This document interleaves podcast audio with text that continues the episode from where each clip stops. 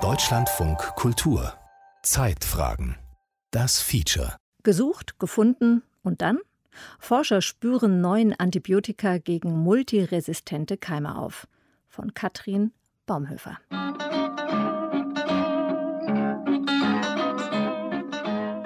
Die Filmmusik zum Thriller Der dritte Mann. Wer den Klassiker kennt, sieht jetzt Männer mit Hut und wehendem Mantel durch ein düsteres, geteiltes Nachkriegswien laufen. Der Grund, aus dem hier gemordet, betrogen und bis in die Tiefen der Kanalisation gejagt wird, ist Penicillin. Das Antibiotikum ist, gerade in diesen Zeiten, ein kostbares Gut. Wissen Sie, was Penicillin ist? Klar. In Wien gibt es natürlich nicht genügend Penicillin, nur im Schwarzhandel ist es zu kriegen. Gestohlenes Penicillin aus unseren Lazaretten. So kostbar, dass noch weitere Verbrechen begangen werden. Das Antibiotikum wird gestreckt und auf dem Schwarzmarkt verkauft. Die Auswirkungen sind dramatisch. Männer mit faulenden Gliedmaßen, Frauen mit Kindbettfieber und dann die Kinder. Verwässertes Penicillin gegen Hirnhautentzündung. Ein Grund, weshalb die Kranken leiden? Das Antibiotikum ist zu schwach, um sie gesund zu machen und bewirkt das Gegenteil. Einige Erreger entwickeln Strategien, um das Penicillin unschädlich zu machen und breiten sich erneut im Körper aus. Sie sind resistent geworden. Die Waffe wirkt nicht mehr. Dieser Kampf ist sehr real und wird noch immer gekämpft, auch wenn Penicillin bei weitem nicht mehr das einzige verfügbare Antibiotikum ist. Doch auch die Krankheitserreger haben aufgerüstet und neue Resistenzen entwickelt, manche sogar gegen mehrere Wirkstoffe. Heute sterben nach Berechnungen der Europäischen Seuchenbehörde europaweit pro Jahr rund 33.000 Menschen an einer Infektion mit multiresistenten Keimen. Die Situation in Deutschland sei grundsätzlich nicht schlecht, sagt Georg Hecker, Leiter des Instituts für medizinische Mikrobiologie und Hygiene an der Universität Freiburg. Und doch, es gibt immer wieder Einzelfälle, da haben wir ganz große Schwierigkeiten, noch ein Antibiotikum zu finden, weil die Bakterien schon resistent gegen ganz viele geworden sind. Es gibt aber auch Länder in der Welt und selbst in Südeuropa haben wir zum Teil diese Probleme. Da sind diese ganz resistenten Bakterien sehr viel häufiger. Und wir rechnen jederzeit damit, dass eine Welle auch uns erreicht. Es lässt sich nicht wirklich vorhersagen ob diese Welle kommen wird, wann sie kommen wird, wie gut wir das verhindern können. Aber wir fürchten sie ständig und müssen ständig da auf der Hut sein. 2016 starb in den USA eine Frau an einer Infektion, nachdem alle 26 Antibiotika, die zu diesem Zeitpunkt in den Vereinigten Staaten zugelassen waren, versagt hatten. Infiziert hatte sie sich mit multiresistenten Klebsiellen. Die Patientin war zuvor in Indien wegen eines Knochenbruchs behandelt worden, der sich entzündet hatte. Die US-amerikanische Seuchenkontrollbehörde CDC betont in ihrem Bericht, Fälle wie dieser seien äußerst selten.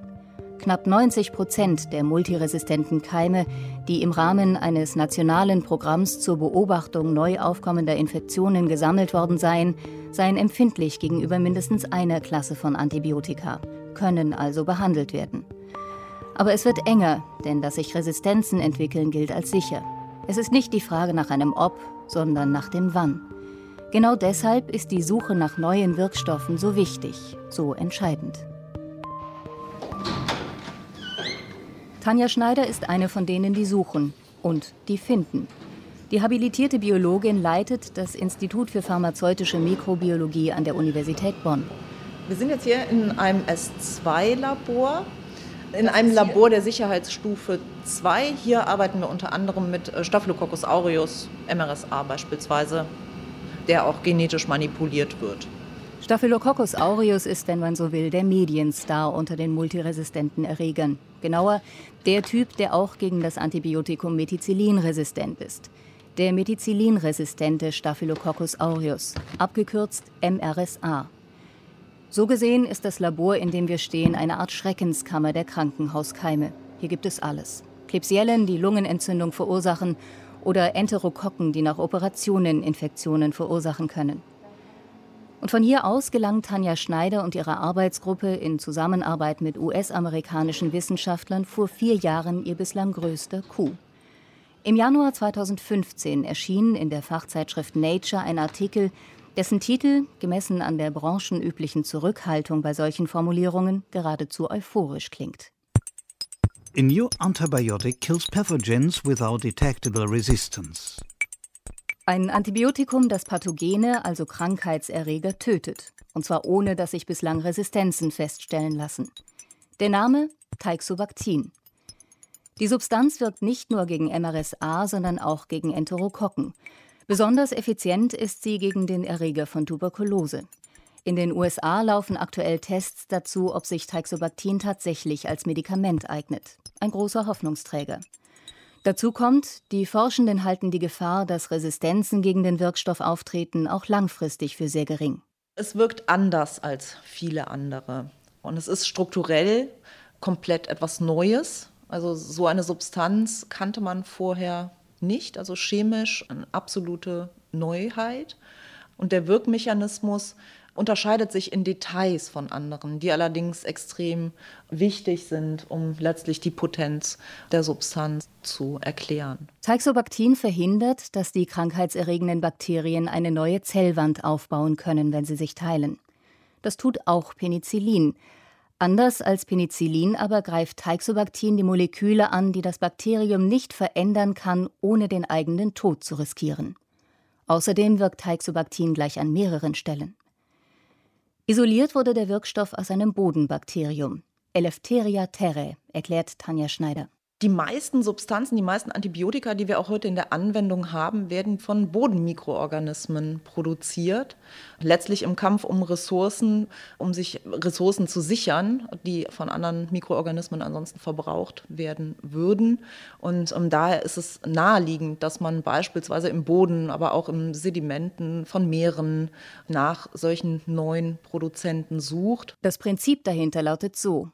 Dort, wo sich viele Mikroorganismen, etwa Bakterien, Pilze und Einzeller tummeln, gibt es viel Konkurrenz. Und Antibiotika sind ein sehr effizientes Mittel, um sich gegen Nachbarn zu behaupten, die es auf die gleichen Nährstoffe abgesehen haben.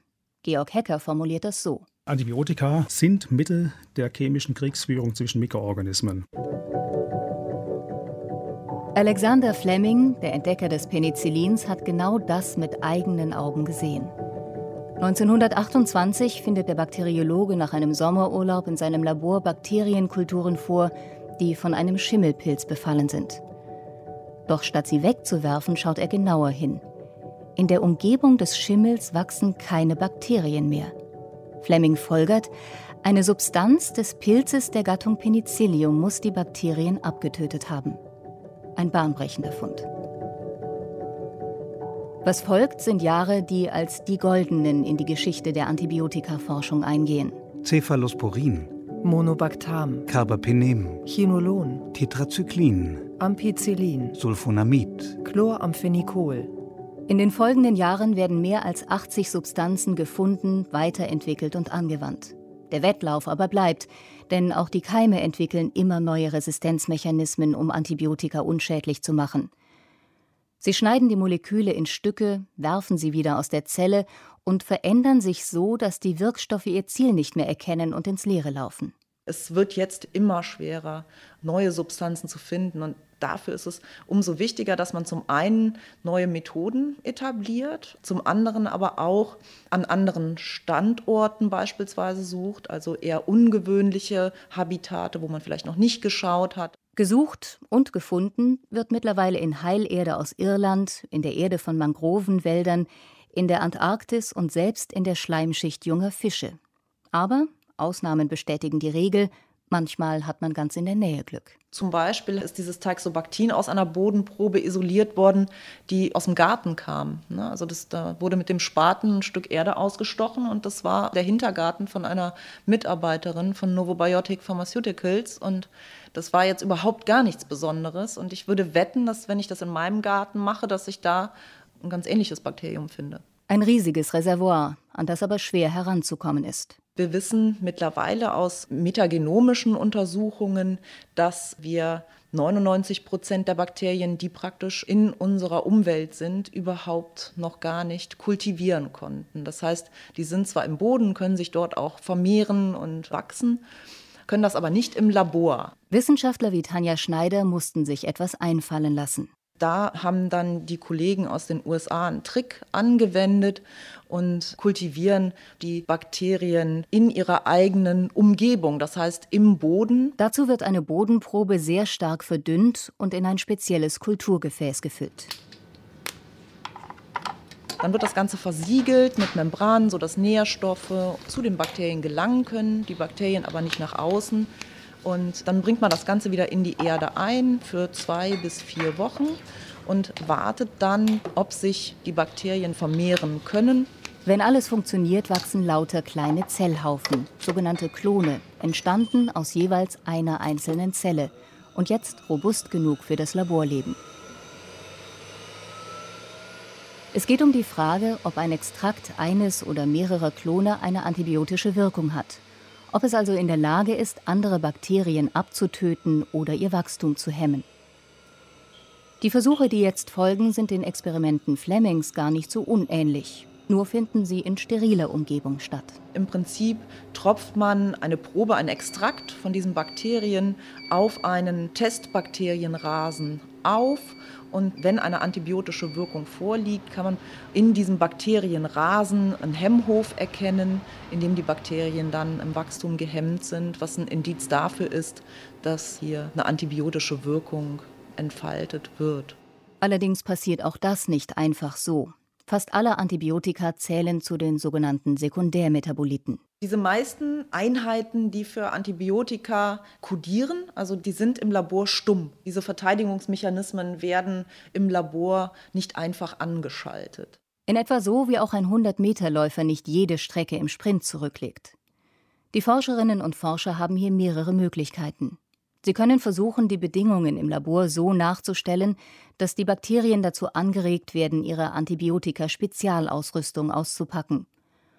Oder sie versuchen zu entschlüsseln, wo im Bakteriengenom die Bauanleitung für das jeweilige Antibiotikum steht, schneiden sie aus und transferieren sie in ein anderes Bakterium, das weniger wählerisch ist. Aber auch das hat seine Tücken. Es hört sich einfacher an, als es letztlich ist, weil es schon hochkomplex. Und das ist tatsächlich etwas, wo in der Grundlagenforschung noch dran gearbeitet werden muss, weil man kann nicht jede Biosyntheseeinheit in einen beliebigen Wirt setzen. Aber nicht nur deshalb, erzählt Tanja Schneider, bleibt der Puls unten, wenn man, wie einst Alexander Fleming, einen solchen Hemmhof entdeckt. Und dann ist es natürlich auch so, dass man ganz viele Substanzen, die wir bereits kennen, wiederfinden. Und das ist eines der großen Probleme. Das heißt, die Substanzen, die wir alle schon seit Jahren kennen, und davon gibt es eine ganze Reihe, die findet man natürlich auch immer wieder. Da muss man erstmal wieder aussortieren und das ist ein sehr aufwendiger Prozess und das minimiert natürlich die Erfolgsrate dramatisch.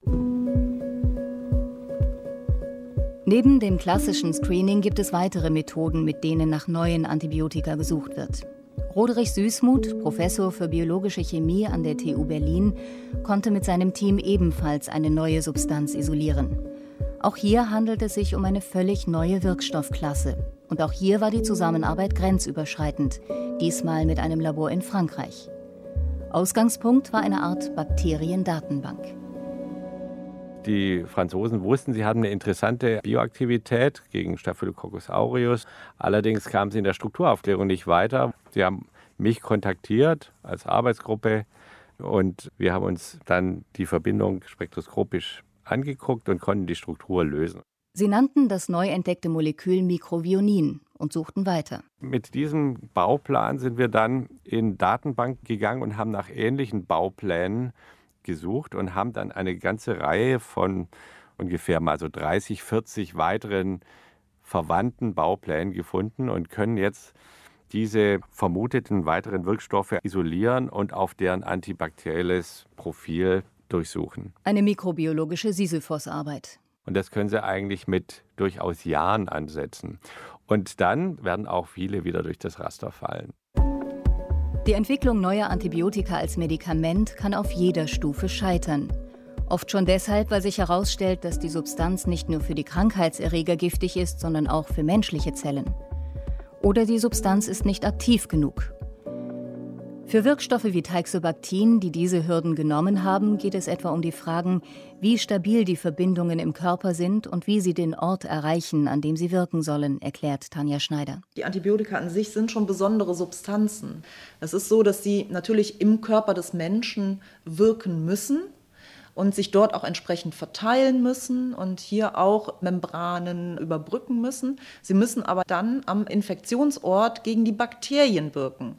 Und hier sind dann wieder ganz andere Kriterien wichtig für das Molekül, um eine Membran zu überbrücken, als das jetzt beispielsweise für die Verteilung im Körper notwendig wäre. Vom Hemmhof in der Petrischale bis zum Medikament schaffen es daher nur wenige der neu entdeckten Substanzen. Die Erfolgsrate, eine grampositive Substanz zu finden, die dann auch tatsächlich zugelassen wird, würde ich einschätzen, irgendwas zwischen 1 und 10 Prozent. Für gramnegative Bakterien, an die Wirkstoffe schlechter herankommen, schätzt die Mikrobiologin die Chancen noch viel geringer ein. Die Klassifizierung als Gram-positiv oder Gram-negativ geht auf eine Färbemethode zurück, die Gram-Färbung, benannt nach ihrem Erfinder. Viele Bakterien, auch Staphylococcus aureus inklusive seiner resistenten Stämme, lassen sich mit dieser Methode färben. Bei anderen, etwa Klebsiellen, aber auch Pseudomonaden, funktioniert das nicht. Der Farbstoff wäscht sich wieder aus. Deshalb spricht man hier von Gram-negativen Keimen. Die Form der Bakterien lässt nicht unbedingt Rückschlüsse darauf zu, um welche Klasse es sich handelt. Gebogene Vibrionen und korkenzieherförmige Spirochäten sind gramnegativ. Runde Kocken und längliche Stäbchen findet man in beiden Varianten. Die Gram-Klassifizierung sagt viel darüber aus, ob sich ein Bakterium gut mit Antibiotika bekämpfen lässt. Die Zellwand Gram-positiver Bakterien ist zwar recht dick, aber für viele Substanzen durchlässig. Zudem sitzen viele der Zielstrukturen von Antibiotika bereits in oder an dieser Membran. Die Zellwand gram-negativer Keime ist im Vergleich komplexer. Vor allem aber hat sie eine zusätzliche Membran. Für Substanzen, die in der Zelle wirken sollen, bedeutet das eine zusätzliche Hürde. Außerdem hat sich herausgestellt, dass gramnegative Bakterien sehr gut darin sind, Antibiotika auszuschalten. Bei vielen Gramnegativen gehören Pumpsysteme innerhalb der Membran zur Grundausstattung und die sind sehr effizient darin, unerwünschte Moleküle wieder aus der Zelle zu werfen. Der Präsident der Deutschen Gesellschaft für Hygiene und Mikrobiologie, Georg Hecker, weist auf eine weitere Schwierigkeit hin. Es gibt sicher ein Problem, dass natürlich die Anzahl der Angriffspunkte von Antibiotika einfach endlich ist. Sie können einem Bakterium zum Beispiel die Zellwand angreifen, sie können die Synthese der lebensnotwendigen Stoffe angreifen, aber irgendwann haben sie alles angegriffen. Und bei den Gram-Negativen, da haben wir schon viele dieser Punkte angegriffen. Es wird schwierig sein, hier neue Angriffspunkte zu identifizieren und dann auch die so zu inhibieren in einer Weise, dass das Bakterium beeinträchtigt wird, dass der Mensch nicht beeinträchtigt wird und auch, dass das Bakterium nicht sofort Resistenz entwickeln kann. Als Konsequenz betrachtet Georg Hecker solche Keime mittlerweile als vorrangiges Problem und nennt insbesondere multiresistente Enterobakterien als Beispiel, zu denen auch Klebsiellen gehören. Auch für Tanja Schneider haben Gram-positive Erreger in der Klinik viel von ihrem Schrecken verloren. MRSA ist gar nicht mehr so. Wir haben immer noch ein gewisses Level in den Kliniken mit MRSA, aber vor allem auch durch Prävention und entsprechende Hygienemaßnahmen ist das Problem mit den MRSA in den Kliniken auf einem stetigen Level geblieben. Die Situation derzeit in den Kliniken ist allerdings die, dass die Gram-negativen Keime mit ausgeprägten Multiresistenzen hier eigentlich ein viel größeres Problem sind, wo wir ganz dringend neue Antibiotika brauchen, weil hier gibt es mittlerweile Keime, da wirkt keine einzige Substanz, die wir derzeit wirklich verfügbar hätten mehr. Und diesen Patienten kann man dann letztlich auch nicht mehr helfen. Tragische Fälle wie jener der US-Amerikanerin, die an einer Infektion panresistenter Klebsiellen starb, bei der sämtliche derzeit verfügbare Antibiotika nicht wirkten. Und dennoch, völlig machtlos sind Ärzte und Wissenschaftler nicht.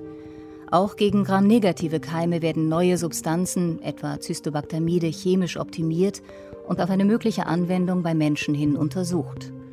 Und in der Klinik kann man zum Beispiel Antibiotika wieder wirksam machen, obwohl es bereits Resistenzen gegen sie gibt. Der Patient bekommt dann mehrere Wirkstoffe gleichzeitig, von denen einige nur die Resistenzmechanismen angreifen und so dem Antibiotikum den Weg freimachen.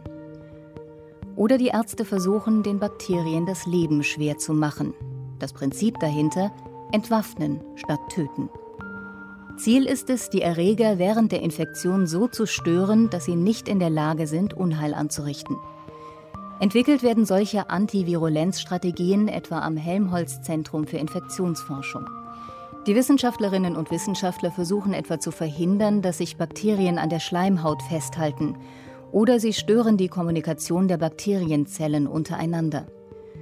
Für das Immunsystem wäre es wesentlich leichter, eine solche Infektion zu bekämpfen und letztlich zu besiegen.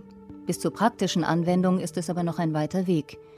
Dazu kommt, für Pharmaunternehmen ist die Entwicklung neuer Antibiotika oft wenig lukrativ.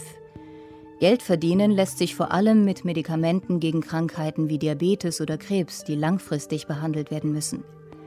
Ein effektives Antibiotikum dagegen tötet die Erreger, gegen die es wirkt, innerhalb weniger Tage. Darüber hinaus werden einige der neu entwickelten Wirkstoffe als Reserveantibiotika für einen Einsatz bei Infektionen mit multiresistenten Keimen zurückgehalten.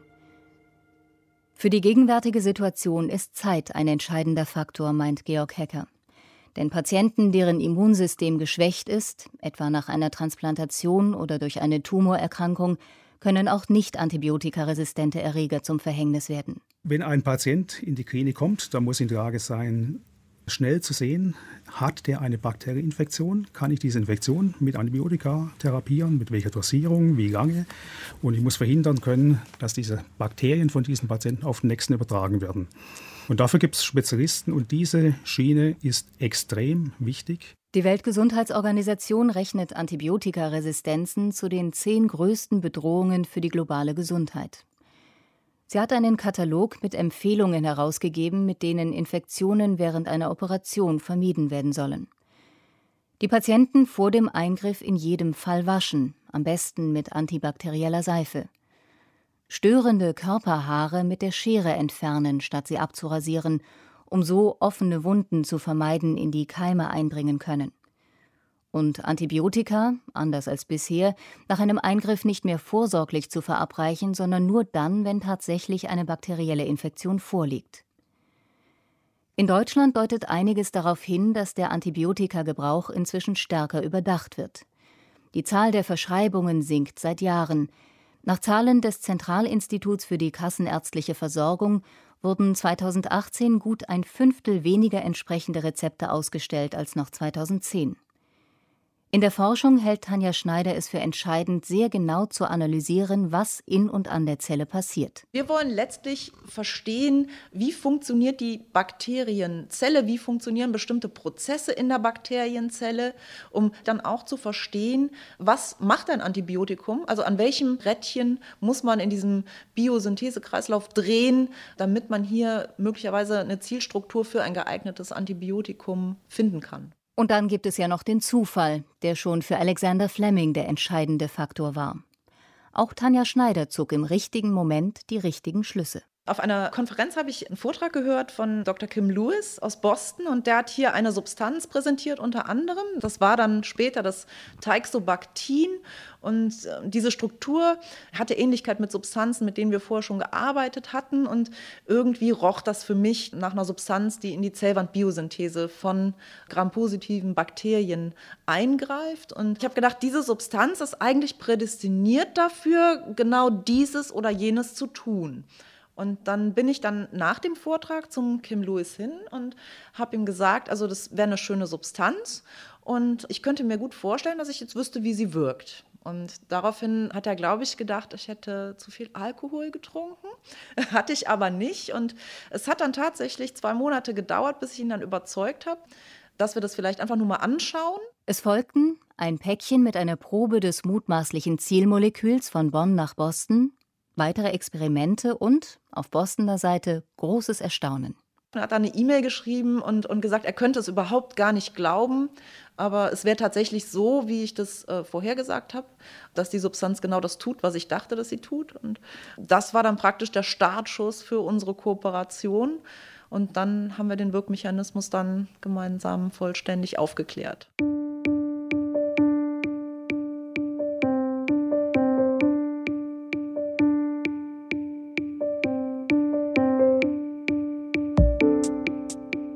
Und wer hat im Wettlauf zwischen Resistenzen und Gegenmitteln die Nase vorn? Louis Pasteur, der als Vater der Mikrobiologie gilt, hatte auf diese Frage schon vor mehr als 100 Jahren eine Antwort. Mikroben werden immer das letzte Wort haben. Bis dahin aber machen Wissenschaftler weltweit den Krankheitserregern unter ihnen das Leben noch sehr, sehr schwer. Hoffentlich erfolgreich.